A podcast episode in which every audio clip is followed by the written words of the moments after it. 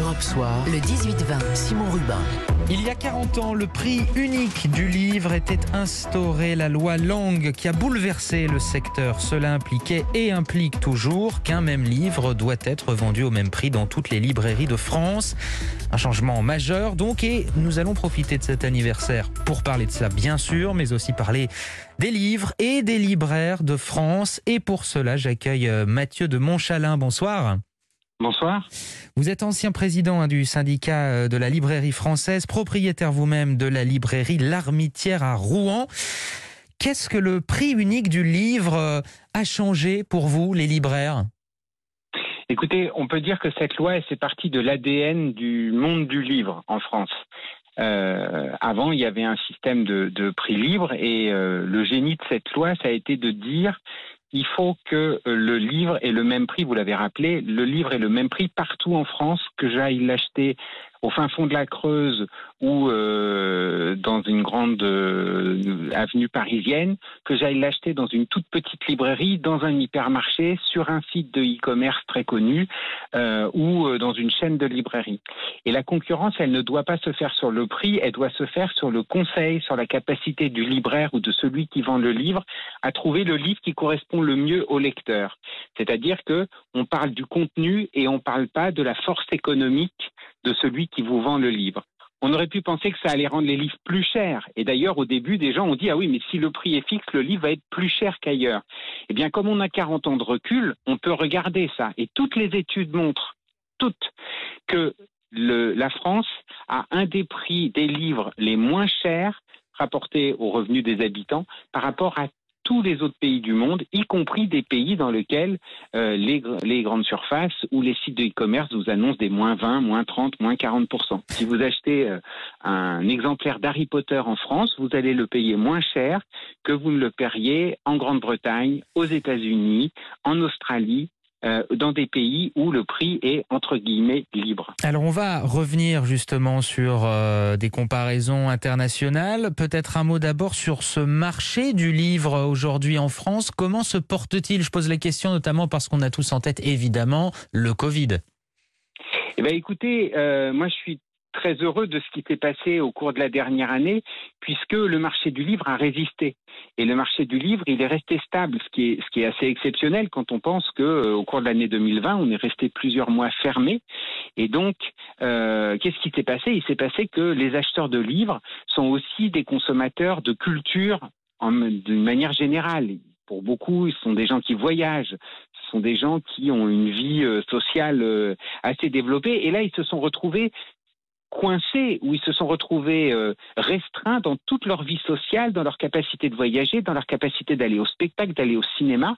Et le livre est apparu comme un endroit refuge assez naturel pour eux, puisque c'était le moyen culturel auquel ils avaient accès facilement. Évidemment, il y a la radio, la télévision, mais euh, le livre a conservé sa place, il a donc conservé ses clients, il a conservé ses lecteurs, et je crois qu'on a la chance de faire partie des, des secteurs qui jusqu'à aujourd'hui, n'ont pas fondamentalement souffert de la Covid. Et plus globalement, euh, quand on regarde un petit peu ailleurs, vous avez évoqué les, comparaisons internationales sur le prix du livre.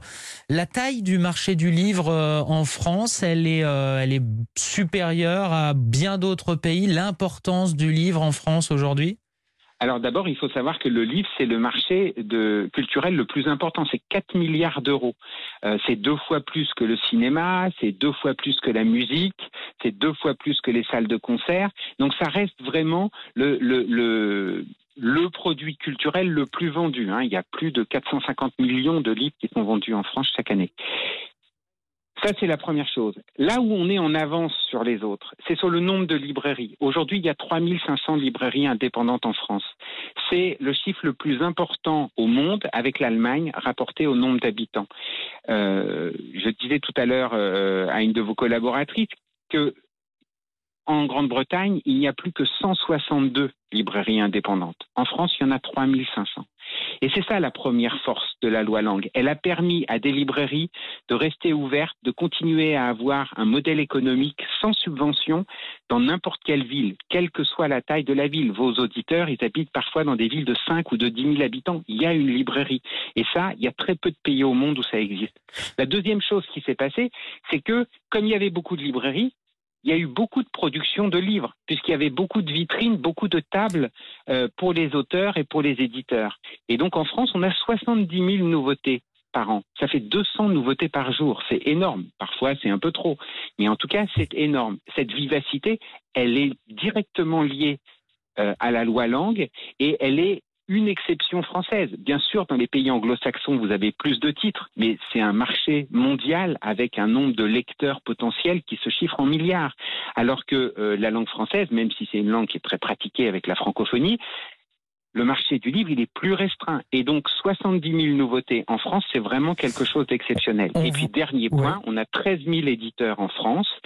Tout ça, ça n'existe que parce qu'on a cette biodiversité du livre qui fait que on n'est pas contraint de ne vendre que des best-sellers comme ça se passe dans beaucoup de pays anglo-saxons et qu'un nouveau roman, un premier, un premier roman a des chances de percer en France. Vous allez présenter sur votre antenne dans quelques jours la rentrée littéraire, et eh bien vous verrez que dans cette rentrée littéraire, des premiers romans, des auteurs inconnus, des gens dont on n'avait jamais parlé vont émerger et ils vont commencer à construire leur carrière. C'est tellement plus difficile dans le marché américain. Et quand on vous entend, on comprend le lien entre cette loi langue d'il y a 40 ans et le fait, alors vous allez me dire d'ailleurs si c'est vrai, mais j'ai l'impression que c'est vrai, le fait qu'en France, on ait beaucoup de lecteurs, mais on est aussi un pays d'écrivains. Tout pas tout le monde, mais beaucoup de gens écrivent. Certains publient, mais beaucoup de gens écrivent. Il y a une appétence non seulement pour la lecture, mais pour l'écriture.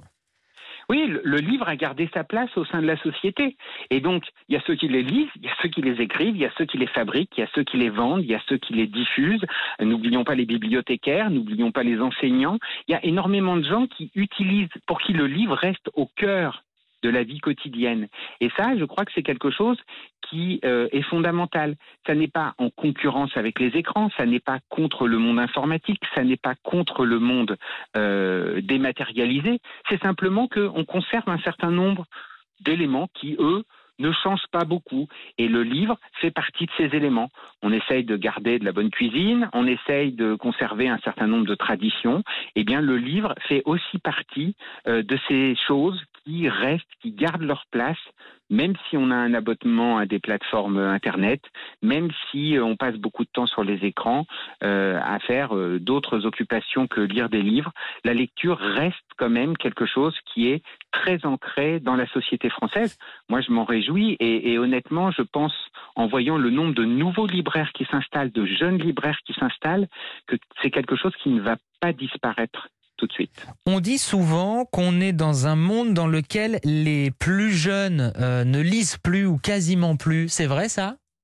Mais non, c'est pas vrai. Euh, par contre, ils lisent pas la même chose que ce que euh, leurs grands-parents auraient aimé qu'ils lisent.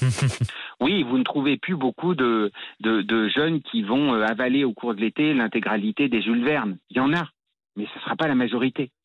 Mais regardez Harry Potter. Et derrière Harry Potter, vous avez une ribambelle de, séries ou de livres qui ont rencontré des centaines de milliers de lecteurs en France. Regardez ce qui se passe autour du manga. Alors vous allez me dire, ah le manga, c'est pas les mêmes livres. Ben si, quand même, c'est de la lecture. Et franchement, pour un enfant de 9 ans ou de 10 ans, lire un manga dans un sens à l'envers par rapport à la lecture habituelle, avec beaucoup de textes. Hein. Dans un manga, il y a beaucoup de textes, où il peut y avoir beaucoup de textes. Je vous assure que c'est lire un livre. Et je vous assure que c'est rester dans ce contact avec le livre.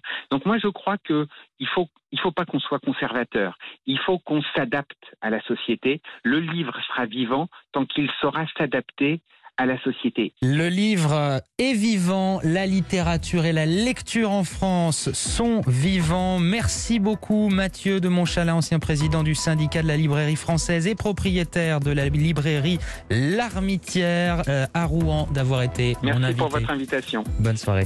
Bonne soirée.